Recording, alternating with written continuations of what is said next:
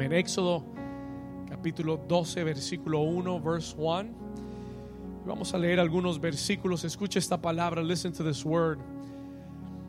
Hemos hablado de Moisés ya por algunas semanas o algunas semanas atrás hablamos de Moisés. Escuche esto. Capítulo 12, versículo 1. Habló Jehová a Moisés y a Aarón en la tierra de Egipto. ¿En dónde habló con ellos? Y les dijo, este mes os será principio de los meses. Para vosotros será el primero en los meses del año. Hablad a toda la congregación de Israel diciendo, en el 10 de este mes tómese cada uno un qué? Un cordero según las familias de los padres, un cordero, ¿por qué? Por familia. Versículo 4, más si la familia fuere tan pequeña que no baste para, para comer el cordero, entonces él y su vecino inmediato a su casa tomarán uno según el número de las personas. Conforme al comer de cada hombre haréis la cuenta sobre el cordero. Versículo 5, el animal será sin defecto, macho de un año. Lo tomaréis de las ovejas o de las cabras y lo guardaréis hasta el día 14 de este mes y lo inmolará toda la congregación del pueblo de Israel entre las dos tardes. Versículo 7, léalo conmigo fuerte. Dice, y tomarán de la sangre y la pondrán en los dos postes y en el dintel de las casas en que lo han de comer. Y la iglesia dice, amén y amén. Antes de sentarse, yo quiero que usted le diga a su vecino, vecino, hay poder en la sangre de Jesús. Vamos, dígale al otro vecino, al que está más despierto, dígale, hay poder en la sangre de Jesús. Puede tomar su lugar. You can take your place. Esta mañana quiero tomar algunos minutos. I want to take a few minutes para hablarte acerca del poder de la sangre. I want to talk to you about the power of the blood. Diga conmigo el poder de la sangre. Vamos, dígalo más fuerte. Diga el poder de la sangre. Voy a ser breve, pero quiero necesito toda su atención. I need all of your attention. En este texto bíblico leemos uno de los milagros y una de las liberaciones más grandes de toda la Biblia. Y como le decía hace un momento, hoy Dios me habló que no solamente habrán sanidades en este lugar, sino que habrán milagros y habrán y habrá liberación. ¿Alguien dice amén? Y este texto contiene uno de los milagros y una de las liberaciones más grandes de toda la escritura. Porque estamos hablando de la liberación del pueblo de Israel de la opresión de Egipto. Escúcheme bien. Y es uno de los más grandes ejemplos en toda la Biblia por tres razones, for three reasons. Escuche esto. La primera, porque Israel estaba cautivo ya por un espacio de más de 400 años. ¿Cuántos saben que 400 años es bastante tiempo? Escúcheme bien, Israel había estado cautivo, había estado oprimido, había estado esclavizado en Egipto por más de 400 años. ¿Y cuántos saben que cuando uno ha durado tanto tiempo oprimido, es fácil perder la esperanza de que las cosas van a cambiar? ¿Alguien está aquí conmigo? Si usted ha estado, si, si usted ha estado esclavizado toda su vida, usted pues va a pensar que el resto de su vida usted va a ser esclavo. Y una nación que ha estado esclavizada por 400 años, for 400 years, va a pensar y va a creer que va a continuar siendo esclava por el resto de su, de su vida. ¿Estamos acá? ¿Alguien está despierto? La primera razón por la que fue una gran liberación es porque había por el tiempo, diga conmigo, el tiempo. Y tal vez tú llegaste en esta mañana y tal vez no son 400 años, maybe they're not 400 years, pero tal vez han sido cuatro semanas, tal vez han sido cuatro meses, tal vez han sido cuatro años o tal vez han sido 40 años de opresión. ¿Alguien está aquí conmigo? Y eso puede parecer como mucho tiempo y puede parecer que las cosas no van a cambiar. It could seem like things are not going to change. Diga conmigo el tiempo.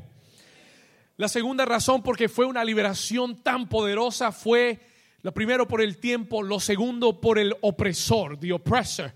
Ellos no estaban esclavizados al vecino de la esquina. Ellos estaban esclavizados al imperio más poderoso de su día. El imperio egipcio fue un imperio que controló el mundo antiguo. Ellos eran esclavos de un reino poderoso, of a very powerful kingdom. Ese reino tenía un faraón, ese reino tenía recursos, tenía soldados, tenía jinetes, tenía armas, tenía caballos, tenía tecnología que nadie más tenía. Estamos acá. Y usted puede visitar Egipto y encontrar y ver aún las ruinas de aquel imperio que fue real. ¿Alguien está aquí conmigo? Y el pueblo de Israel no solamente estuvo esclavizado por mucho tiempo, estuvo esclavizado a un opresor muy poderoso. A very powerful oppressor. Estamos acá. Y la tercera razón por la que esta fue una gran liberación fue porque la cantidad de personas que tenían que ser liberadas no eran uno, no eran dos. Este no era una misión de rescate de dos personas o de tres personas. No era rescatar una familia, era rescatar una nación. ¿Alguien está aquí conmigo? Era rescatar una nación entera. It was to rescue a whole nation. Estamos hablando de más de un millón de personas, over a million people se, estima que en Israel en ese momento habían de uno a tres millones de personas. Y Moisés tenía la tarea de poder guiar a tres, de uno a tres millones de personas fuera de 400 años de opresión de un imperio que no los quería dejar salir. Diga conmigo, grandes milagros, gran liberación. ¿Hay alguien aquí que necesite gran liberación? ¿Hay alguien aquí que necesite un gran milagro? Vamos a dar un aplauso al Señor si usted cree que hoy es el día. If you think today is the day. Hay enemigos que parecen imposibles. Hay enemigos que parece que nunca se pudieran vencer. Hay enemigos que son tan fuertes que te han hecho creer que tú nunca escaparás. Pero hoy en el nombre de Jesús, Dios me envió con una palabra para alguien, para decirte que este es tu día de milagro que este es el día de tu milagro. este es el día en que Dios va a romper el yugo de tu opresor. Y yo no sé cuál ha sido el nombre de tu opresor, pero yo sé que hay un Dios más poderoso que todo opresor. Y Dios le habla en el versículo 1 a Moisés. God speaks to Moses y Aarón. Lea conmigo el versículo 1. Let's go to verse 1. Vamos a ir ahí, Éxodo 12, versículo 1. Léalo conmigo. Dice, y habló quién? ¿Cuántos saben que lo más importante es cuando Dios habla? Y habló Jehová a Moisés y Aarón, ¿en dónde les habló? Come on, answer me. Where did he speak to them? ¿En dónde les habló? Y esto es muy importante, porque Dios no les habló cuando ellos estaban afuera. Dios les habló aún en medio de la opresión. He spoke to them in the middle of the oppression. Y tal vez tú llegaste en esta mañana y estás en medio de la opresión. Esta palabra de Dios es para ti hoy. Y Dios les habló en Egipto cuando la situación estaba aún complicada. Cuando el problema estaba aún latente cuando aún la esperanza no, no aparecía por ningún lado, Dios les habló en Egipto. God spoke to them in Egypt. Diga conmigo, Dios habla en Egipto. ¿Y, el, ¿Y qué les dijo el Señor? What did the Lord say? Ponga atención porque esta es la palabra para alguien hoy. This is the word for someone today. Versículo 2. Mire lo que Él les dice. Léalo conmigo. Les dijo, este mes os será principio de los meses, para vosotros será este el primero en los meses del año. ¿Qué, qué pastor? What are you talking about, pastor? Cuando él les dio esta palabra no era el primero de enero. It wasn't January 1st. ¿Alguien está aquí conmigo? Cuando Dios les dio esta palabra, ya el año había comenzado ya estaban el año avanzado. Pero Dios les da una palabra en medio de la aflicción, en medio de la opresión, en medio de la imposibilidad, en medio de la enfermedad. Dios les da una palabra estando en Egipto y le dice Moisés, Aarón, este mes, alguien, alguien diga conmigo, este mes. Pero dígalo con fe, diga, este mes. Diga, no el próximo. No el próximo año Diga conmigo, este mes. Ahora dígalo con fe, diga, este mes. El Señor dijo, este mes, no enero, no el primero de enero, no, no, no, hoy, 15 de diciembre, ahora, este mes será el principio, será el principio de los meses. Para vosotros será este el primero de los meses del año.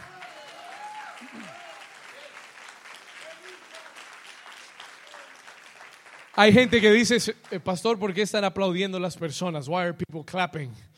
Si el año ya va a comenzar en 15 días más. ¿Sabe por qué? Porque Dios no está hablando de un tiempo físico. Alguien dice, alguien dice amén. Escúcheme, porque Dios no les está hablando a ellos de un tiempo natural. Dios no está hablando de un cronos, porque yo quiero decirle algo, el primero de enero puede llegar y todo en tu vida puede seguir igual. Escúcheme bien, y puede arrancar otro año, otra década y tú seguir bajo la misma opresión. El tiempo físico no cambia nada. ¿Alguien dice algo? El tiempo físico no es lo que cambia tu vida. El tiempo físico no es lo que dicta lo que pasa en tu vida. Lo que cambia tu vida es el tiempo de Dios. Es the time of God. Es el kairos de Dios. Es la oportunidad de Dios. Es cuando Dios dice, hoy comienza para ti un tiempo nuevo. Vamos a dar un aplauso fuerte a alguien que lo crea. Alguien que diga, yo necesito un tiempo nuevo. Alguien que diga, yo necesito que hoy comience un día nuevo para mi vida. Toca a tu vecino, dile vecino, creo que esta palabra es para mí. Escúcheme bien, listen to me carefully. Yo quiero que usted entienda algo acerca de Dios. I want you to understand something about God. Dios no es controlado por el tiempo. La Biblia nos enseña y le he enseñado estas últimas semanas, Dios habita fuera del tiempo. Dios no es controlado por el tiempo. Los tiempos no controlan a Dios. Dios controla los tiempos. No me escuchó. Dios es el que controla los tiempos. God is the one who controls the times and the seasons. Escúcheme bien, listen to me. ¿Y qué quiere decir eso, pastor? ¿Qué, significa eso para mí? Quiere decir que Dios no es afectado ni está sujeto a los tiempos. Quiere decir que, que lo que puede parecer en tu vida como el peor de los tiempos, Dios puede cambiarlo en el mejor de los tiempos. Anote este texto, por favor. I want you to write down this text. Salmo capítulo 31, versículo 15. Psalm 31, 15. Mire lo que dijo el salmista David, Psalmist David. Él entendió este principio. He understood this principle. Él entendió que Dios era el Dios de los tiempos. Y él dice en el Salmo 31, Psalm 31, él dice, léalo conmigo fuerte, alguien que, que tenga fe y lo lea, diga, en tu mano están mis qué Dígalo una vez más, dígalo fuerte. En tu mano están mis tiempos. Líbrame de la mano de mis enemigos y de mis perseguidores. Versículo 16, verse 16. Rápido. Versículo 16. Haz resplandecer tu rostro sobre tu siervo y sálvame por tu misericordia. ¿Alguien dice amén a eso? Mis tiempos no están en las manos de un calendario, en las manos de un gobierno, en las manos de un doctor, en las manos de un abogado. Mis tiempos no están en las manos de un juez. Mis tiempos están en las manos de Dios. Él es el que controla los tiempos y las temporadas. Él es el que trae paz en medio de la guerra. Él es el que da sanidad en medio de la enfermedad. Alguien diga, aleluya. Dale un aplauso fuerte a Jesús. Lo que me encanta de Dios es que Dios tiene un tiempo diferente al nuestro. Lo que me encanta de Dios es que Dios es el que controla los tiempos. Y lo que para ti puede ser el peor de los tiempos físicamente, naturalmente, Dios puede venir, llegar a tu vida y en medio de Egipto y en medio de la opresión, hablarte y decirte, Moisés, Aarón, Juan, Leo, Marta, María, Esperanza, hoy es el primero de los meses del año para tu vida. Hoy comienza a contar un tiempo nuevo, porque aunque estás en Egipto, hoy todo va a cambiar para tu vida.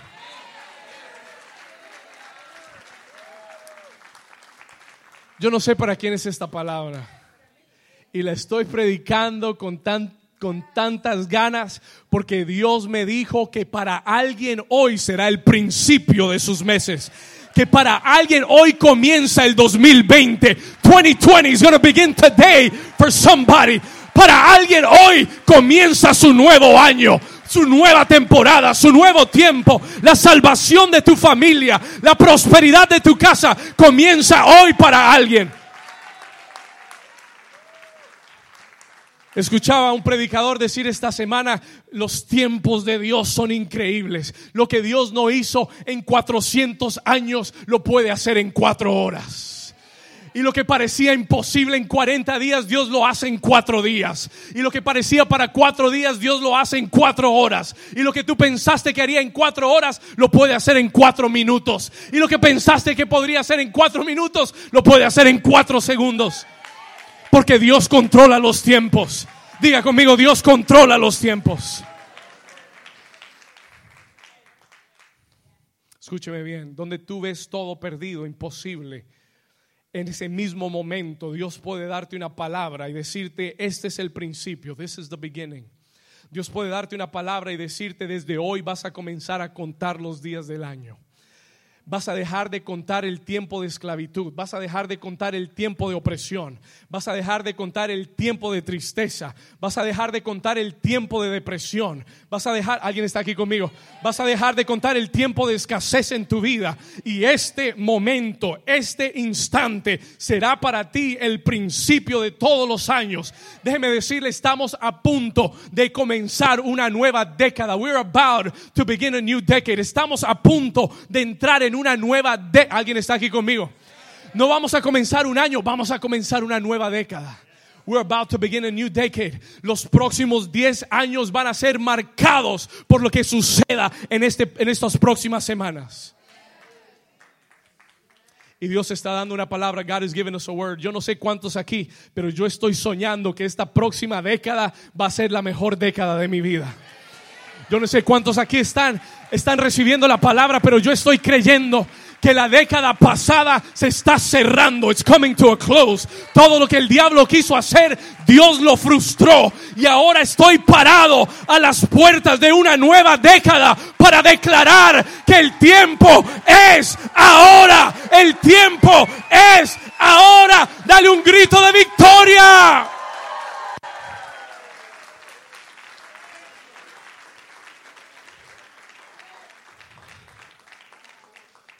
Diga conmigo Kairos. Diga fuerte Kairos. Kairos es el tiempo de Dios. Kairos es God's time. La Biblia usa dos, dos palabras diferentes para hablar de tiempo. La primera es cronos. Y esa palabra cronos quiere decir tiempo natural, tiempo físico. Ese es el tiempo en el que tú y yo vivimos. Ese es el tiempo que nos angustia, nos preocupa. Los días que, que pasan, los años que pasan. Cuando vivimos en el crono siempre estaremos preocupados. We will always be worried. Pero hay otra palabra para tiempo en la Biblia y es la palabra kairos. Diga fuerte kairos. Y kairos quiere decir el tiempo oportuno de Dios. Kairos quiere decir la temporada del Espíritu, la temporada de Dios. Y los, y los kairos, los tiempos de Dios, gobiernan la vida de los hombres. Por eso David decía, en tus manos están mis tiempos. In your hands are my times, Lord. Yo estoy tranquilo porque mis temporadas están controladas por ti. Escúcheme bien. Y las temporadas de Dios no dependen de las cosas naturales ni físicas. Las temporadas de Dios no dependen de lo que tú veas en lo natural. Muchas veces cuando vemos lo natural nos angustiamos, nos afanamos, nos preocupamos, pero, pero las temporadas de Dios dependen de su palabra. no me escucho, dependen de su palabra. Por eso lo primero que Dios hizo para romper la opresión de Egipto fue decretar una palabra. Fue decirle a Moisés y Aarón este mes, diga conmigo, este mes. Vamos, Éxodo 12, 12, 1, 12, 2. Este mes, diga conmigo, este mes será principio de los meses para vosotros. Será este el primero en los meses del año. Y Dios me envió aquí hoy a adelantarte el año nuevo. God sent me here today to fast forward your new year. Y para decirte que el 2020 comienza hoy para ti. El año de la doble porción comienza hoy para tu vida. La nueva década del Señor comienza hoy para tu vida. Pastor, ¿qué fue? What was it? ¿Qué fue lo que activó el tiempo de la liberación? ¿Qué fue lo que marcó el tiempo de nuevos comienzos para Israel? ¿Qué fue aquello que Dios usó para romper esa opresión? To break that oppression. Acompáñame por favor al versículo 3. Come with me to verse 3.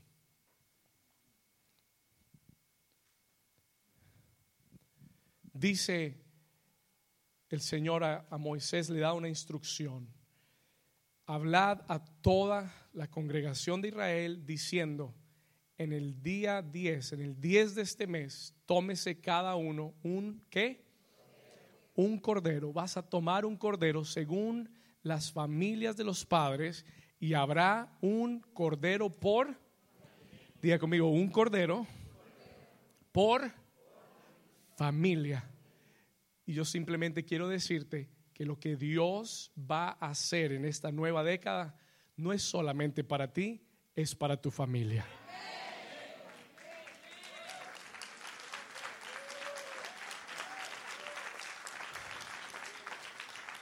Porque en la mente de Dios cuando Dios te ve a ti, no te ve a ti solo. Dios es un Dios de generaciones. Dios es un Dios de familia. Dios mismo es una familia. ¿Estamos acá? He himself is a family. Dios Padre, Dios Hijo, Dios Espíritu Santo. Él siempre piensa en familia. Él siempre piensa en generaciones. Por eso Él dijo, yo soy el Dios de Abraham, de Isaac y de Jacob. Diga conmigo generaciones y Dios está pensando en tu familia. Dios está pensando en tus hijos, está pensando en tus nietos, está, está, pensando en tu tercera y en tu cuarta generación. Y Él dice, en esta nueva década habrá un cordero por familia, porque lo que voy a hacer contigo tocará a todos los de tu casa. Everyone in your family will be touched. Vamos, alguien que lo cree, le dé un aplauso fuerte a Jesús.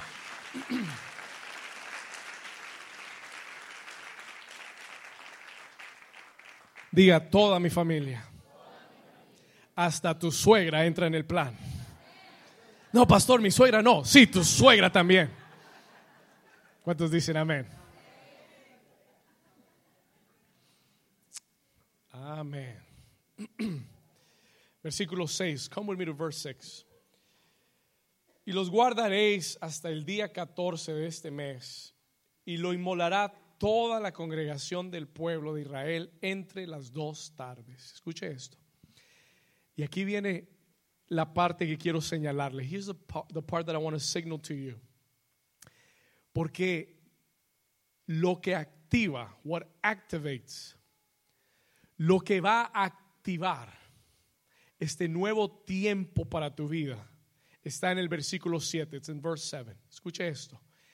Léalo conmigo en voz fuerte. Dice, y tomarán de la sangre y la pondrán en los dos postes y en el dintel de las casas en que lo han de comer. Versículo 8. Mira lo que dice, y aquella noche comerán la carne asada. Amén, carne asada al fuego. Amén. Él les instruye en el versículo 8 de lo que han de comer Yo quiero, yo quiero que brinque conmigo, salte conmigo al versículo 11, verse 11. Mire lo que dice acá. Y lo comeréis así, ceñidos vuestros lomos. Escucha esta instrucción del Señor. Listen to this instruction from the Lord. Él les dice, van a tomar un cordero por, por familia, lo van a inmolar, van a tomar la sangre. You are going to take the blood of the lamb. Lo van a poner en el dintel de sus puertas. Escuche esto. Y aquella noche, versículo 12, y aquella, perdón, 11, y lo comeréis así, aquella noche lo comeréis así, pero mire cómo lo van a comer, dice, ceñidos vuestros lomos, ceñidos, en otras palabras, vestidos. Ceñidos vuestros lomos y vuestro calzado con los, con los zapatos o los tenis puestos y vuestro bordón en vuestra mano y lo comeréis como.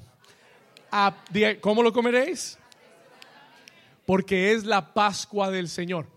El Señor le dijo, aquella noche vas a celebrar la Pascua pero vas a tener tu maleta lista y estar vestido como si fueras a salir ya. Y Dios está hablando, les está enseñando y les está mostrando la actitud con la que ellos tienen que comenzar a vivir su vida la actitud con la que tienes que comenzar a caminar, si Dios declara sobre ti que es el principio de lo que Él va a hacer en tu vida, Dios dice entonces cada vez que comas y te sientas a comer, cada vez que, declares el poder de esa sangre, lo vas a hacer con la actitud de alguien que está listo para salir de la opresión, que está viendo hacia la tierra que Dios le ha prometido y que tiene su maleta en mano porque aquí no me quedo más.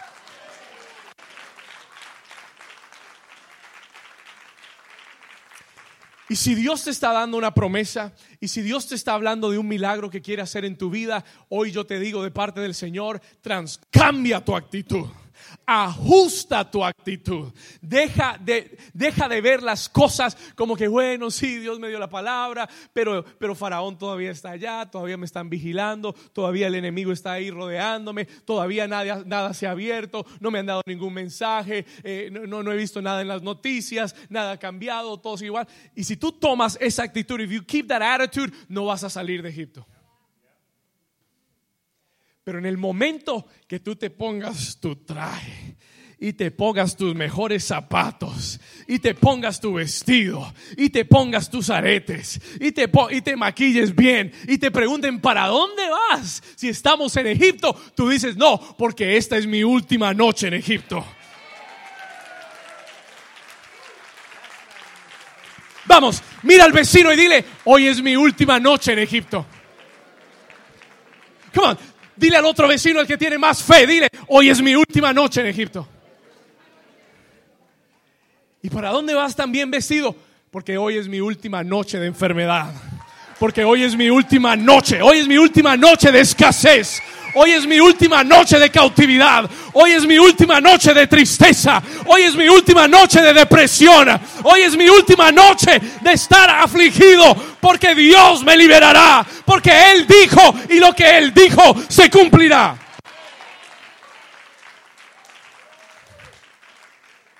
Diga conmigo, hay poder en la sangre.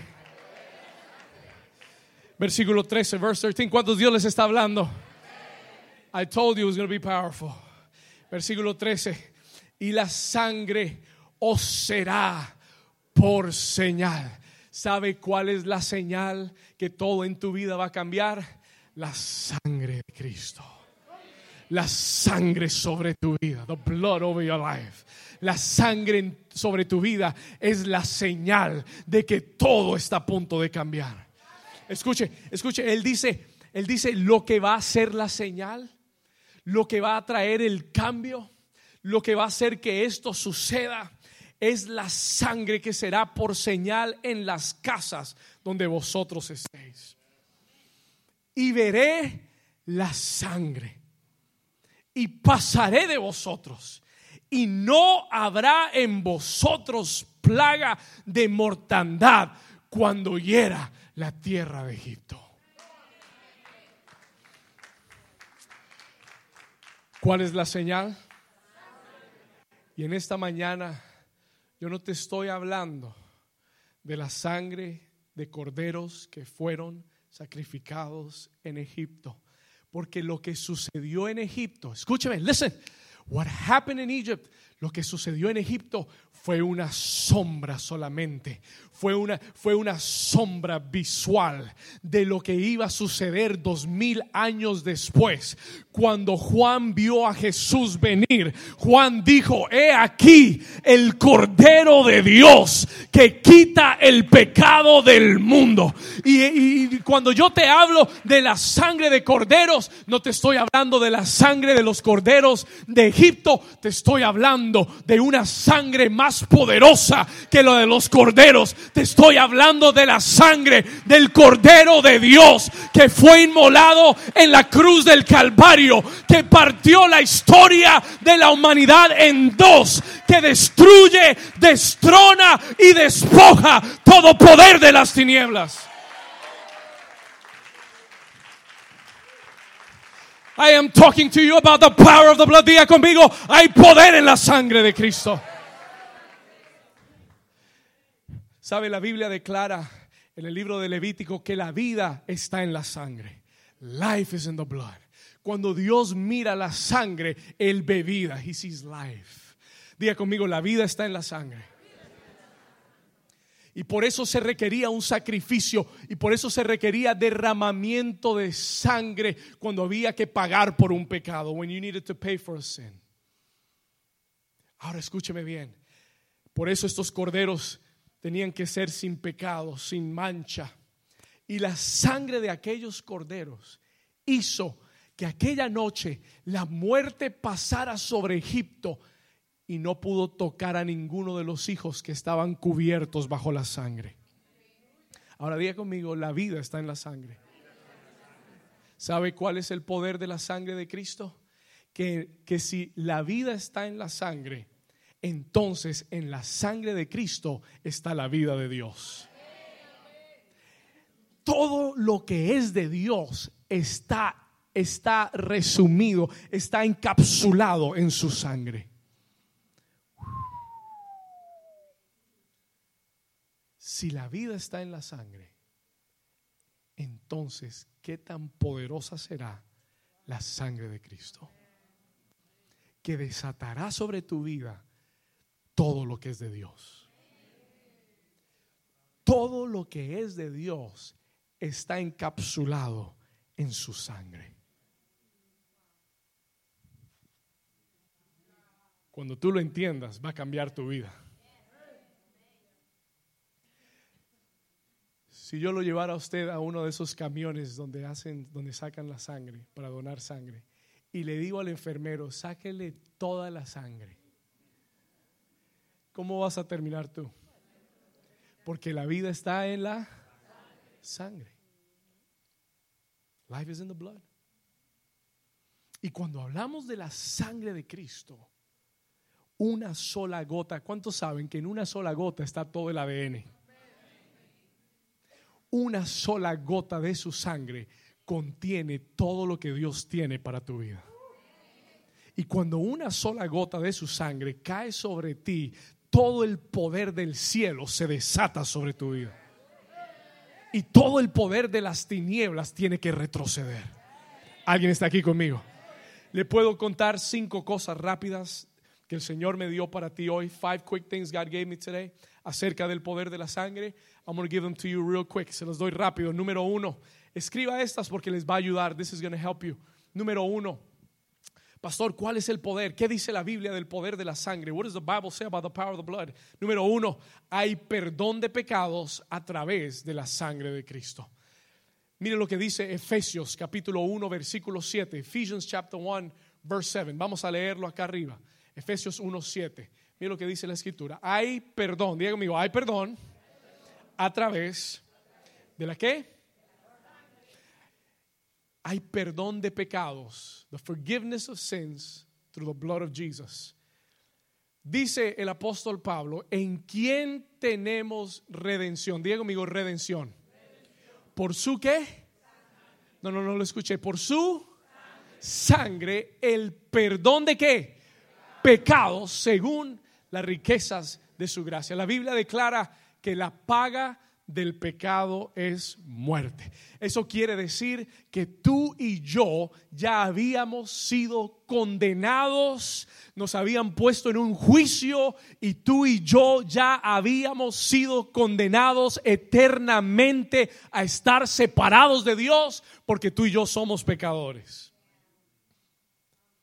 Y solo existe una cosa en todo este universo capaz de poder redimir tu vida y pagar el precio por tus pecados. Y se llama la sangre de Cristo.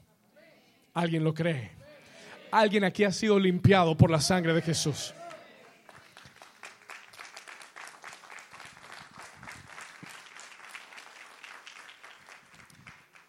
Cuando la sangre de Cristo es aplicada sobre tu vida, cuando la sangre de Cristo es activada sobre tu vida, el precio es pagado por ti. The price is paid. Eso es lo que redención quiere decir.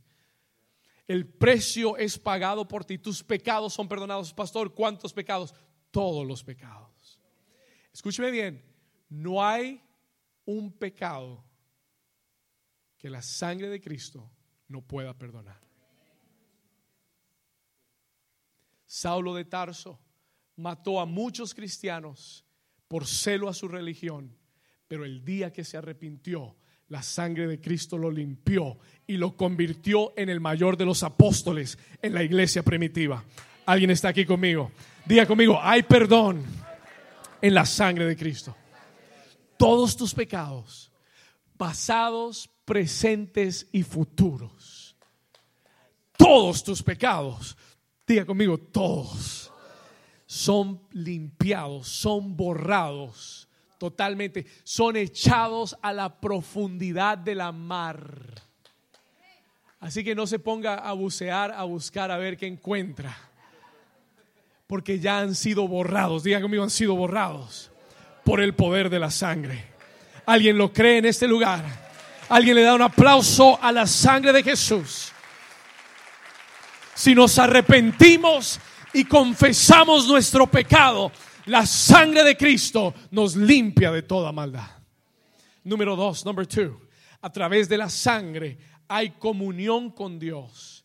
Podemos tener comunión con Dios a través de la sangre de Jesús. En la antigüedad, Israel necesitaba un sacerdote que fuera una vez al año representándolo para ofrecer sacrificios, para tener perdón, para, que, para poder tener un buen año, para poder tener un buen, una buena cosecha, un, buen tiempo.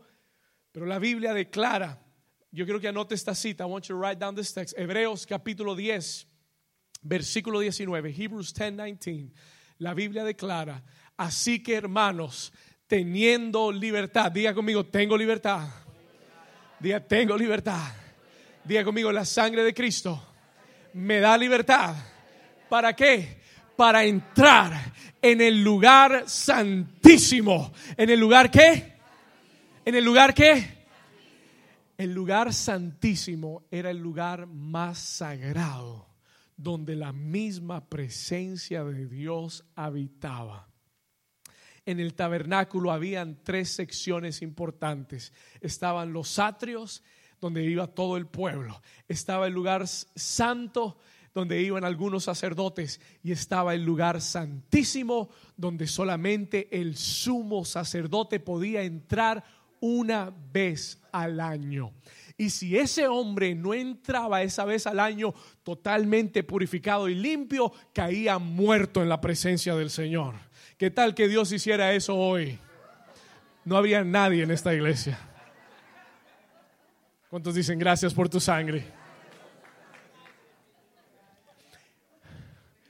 El, sumo sacerdote lo, lo, metía, iba una vez al año con una, con una, con una cuerda, una soga, atado a una soga que tenía campanas. Y si esas campanas sonaban, quería decir que había caído muerto y tenían que alarlo. And they had to pull him out. Y eso quería decir que ese año habría maldición sobre la tierra. Pero, pero tú y yo tenemos a un sumo sacerdote que traspasó los cielos, que derramó su sangre y que nos abrió un camino hacia Dios. Y podemos venir con libertad, con confianza, sin culpa, sin temores, sin dudas, sin incredulidad. Tú y yo podemos acercarnos confiadamente por el camino, porque el día que Jesús murió en la cruz, la Biblia dice que el velo del templo se rasgó en dos y nunca más necesitaremos a un sacerdote para que nos lleve a la presencia de Dios. Den un aplauso fuerte a Jesús. Diga conmigo, por la sangre de Cristo, yo tengo comunión con Dios. Eso quiere decir que Dios para hablarte no tiene que usar un sacerdote, ni un pastor, ni un profeta. Eso quiere decir que tú puedes tener comunión íntima con Dios. Número tres, number three, I'm going quickly, voy rápido. Número tres, número tres, hay sanidad divina a través de la sangre de Jesús. Escríbalo, hay sanidad divina a través de la sangre de Jesús. Isaías capítulo 53, versículo 4 y 5. Isaiah 53, verse 4 and 5. Mire lo que dice la escritura Ciertamente, diga ciertamente. Diga ciertamente. Cuando dice ciertamente es porque esto es una verdad. This is a truth. Esta es una verdad. Ciertamente, diga ciertamente. ¿Por qué no lo lee conmigo en voz fuerte? Diga ciertamente llevó él nuestras enfermedades y sufrió nuestros dolores y nosotros le tuvimos por azotado, por herido de Dios y abatido. Versículo 5, verse 5. Versículo 5, rápido. Mas Él herido fue por nuestras rebeliones, molido por nuestros pecados, y el castigo de nuestra paz fue sobre Él, y por sus llagas fuimos nosotros. ¿Cuántos dicen amén a eso?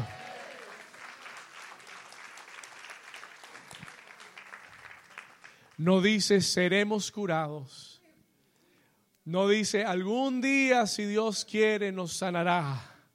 No, no, no. Ya fue hecho en la cruz. Porque fue en la cruz donde con una gota de su sangre, con una gota que salió de sus llagas, de su cuerpo, con esa sangre vertida en la cruz, todos nuestros pecados fueron llevados y toda la enfermedad fue curada en las llagas de Cristo. Escúcheme bien, no hay enfermedad alguna que resista el poder de la sangre de Jesús.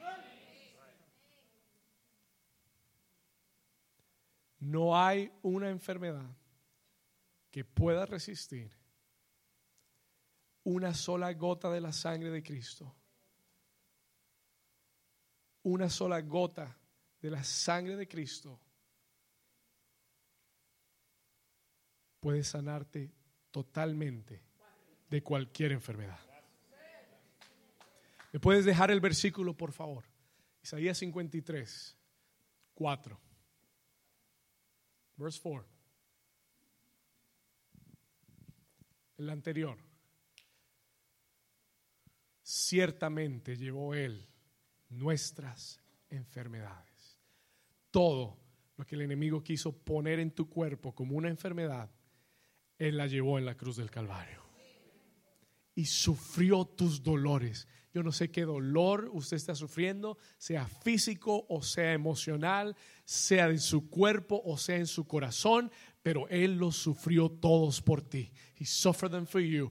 Y nosotros le tuvimos por azotado, por herido de Dios y abatido. Versículo 5, léalo conmigo una vez más con fe. Verse 5, versículo 5, léalo conmigo. Más Él herido fue por nuestra si usted necesita sanidad en su cuerpo, levante su mano ahora, su mano derecha, levántela en alto y léalo conmigo. Dice, mas él herido fue por mis rebeliones, molido por mis pecados, y el castigo de mi paz fue sobre él, y por su llaga yo he sido curado. Si tú lo crees, dale un aplauso fuerte a Jesús. Diga conmigo, hay sanidad en la sangre de Cristo.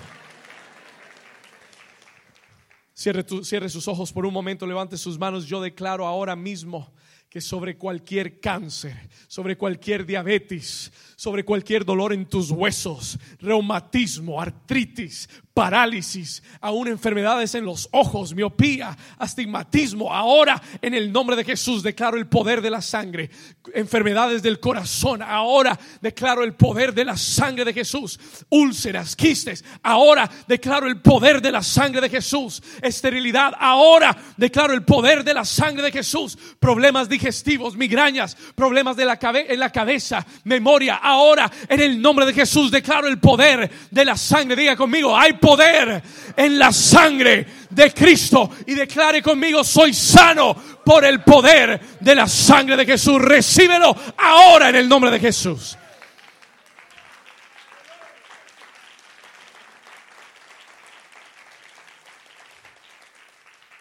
Número cuatro, number four.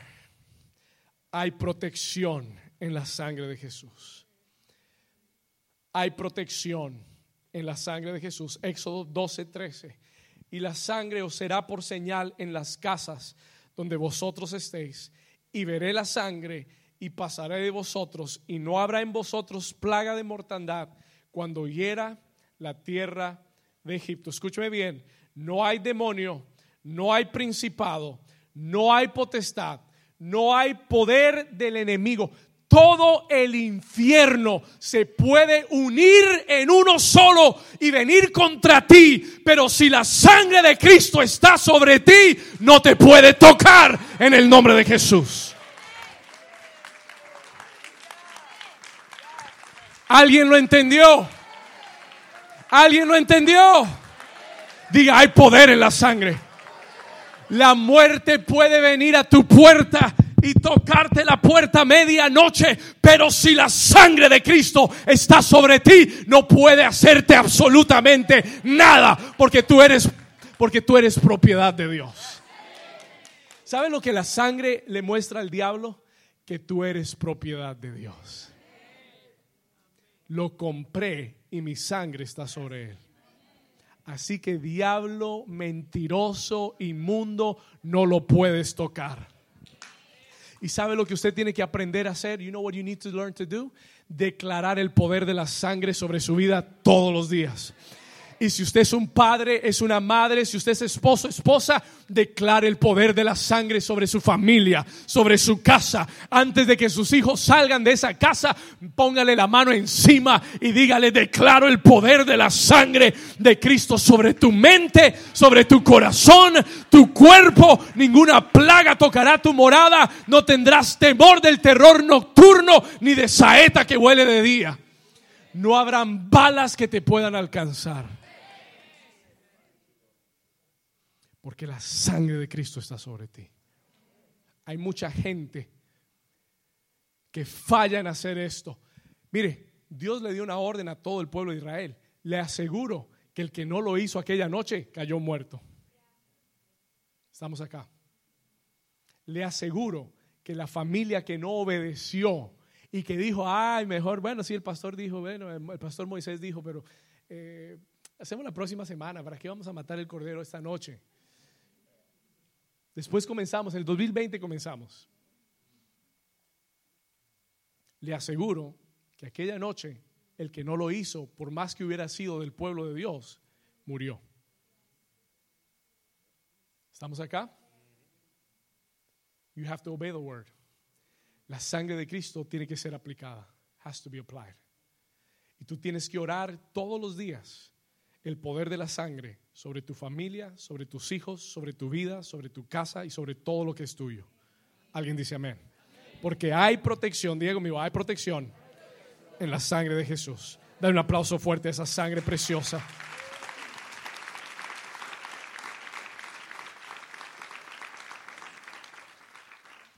¿Sabe lo que el Señor me dijo cuando escribía esto? El Señor me habló y me dijo, la sangre de Cristo es una barrera impenetrable para el enemigo. La sangre de Cristo es una barrera impenetrable para el enemigo. Él no puede, por más que quiera, no puede penetrar la sangre de Jesús.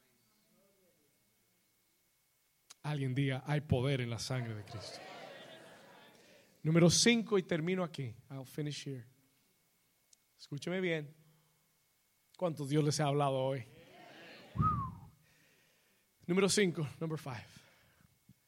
Hay victoria sobre el enemigo en la sangre de Jesús. Apocalipsis capítulo 12, versículo 11. Y ellos le han vencido. Diga conmigo, hemos vencido. Dígalo fuerte, diga, hemos vencido. Y ellos le han ¿De quién está hablando? ¿A quién, ¿A quién han vencido, pastor? Si usted lee los, los versículos previos, está hablando del acusador de los hermanos, que es Satanás.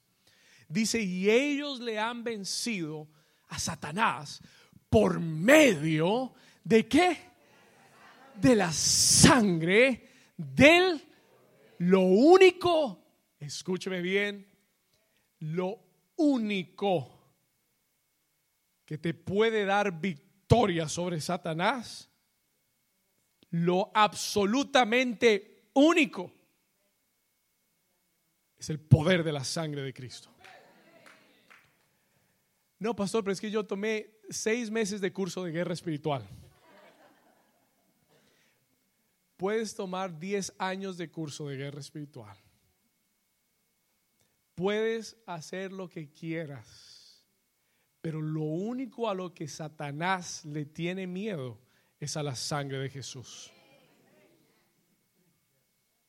Porque lo único que lo ha vencido es la sangre de Cristo.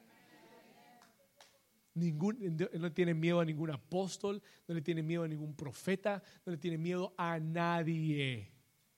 Pero cuando él ve la sangre de Cristo sobre un siervo, una hija, un hijo de Dios, se va a correr.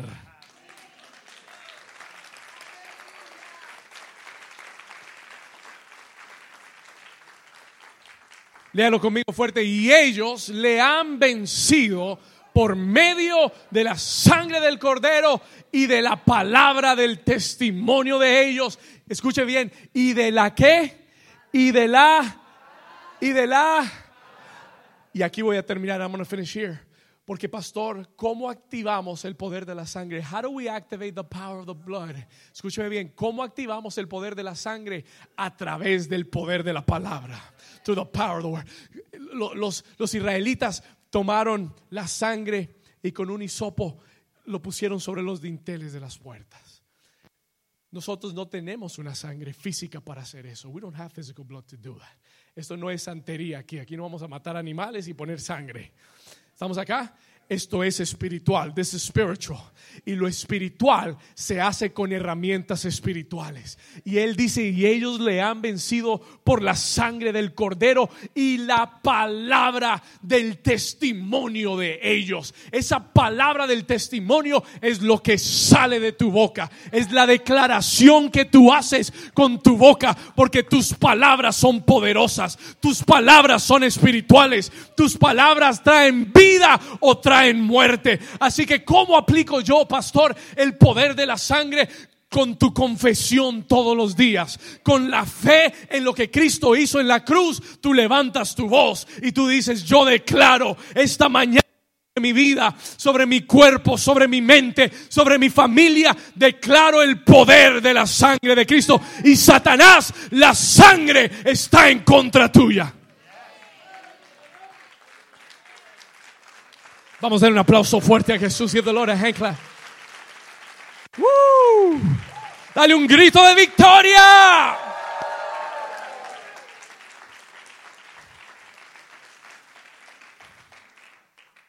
¿Cómo aplico la sangre de Jesús? A través de la fe y a través de la confesión. La Biblia nos declara, escúcheme bien, listen to this carefully. Diga conmigo, hay victoria sobre el enemigo en la sangre de Cristo piano. Hay victoria una vez más sobre el enemigo en la sangre de Jesús. A través de la sangre de Jesús, escúcheme bien, la maldición es cortada en la vida del, del creyente. Si tú has estado en un ciclo de maldición, la sangre de Cristo corta la maldición. a través de la sangre, la pobreza y la escasez es cortada en tu vida. Voy a pedir que todo el mundo permanezca en su lugar. Escúcheme bien. En la sangre de Jesús, la pobreza y la escasez se cortan.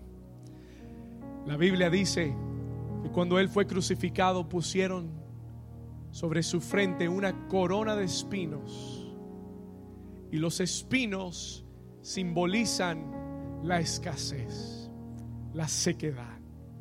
Y sobre aquellos espinos brotó la sangre de Jesús. Y aquella sangre cortó toda pobreza y toda escasez de nuestra vida. Esa sangre cortó el poder de la maldición. Esa sangre corta el poder del pecado, las adicciones. Y aún los demonios tienen que huir ante el poder de la sangre de Jesús. La depresión, la tristeza, la amargura, el temor, la culpa, la incredulidad, tienen que huir ante el poder de la sangre de Jesús. En los próximos minutos, en the next few minutes, vamos a activar en este lugar el poder de la sangre de Cristo. En los próximos minutos, en the next few minutes,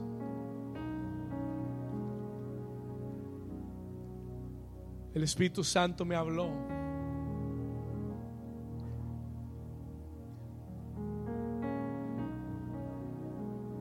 Día de ayer y me dijo,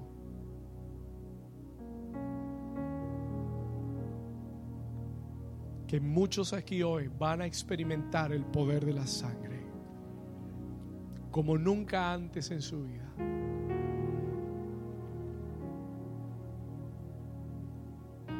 Todo aquel que diga hoy, pastor, esta palabra ha sido de Dios para mí. It's been from God for me. Y yo necesito el poder de la sangre sobre mí. Si ese eres tú, con tus ojos cerrados, tus manos levantadas, ponte de pie conmigo. Stand to your feet with me.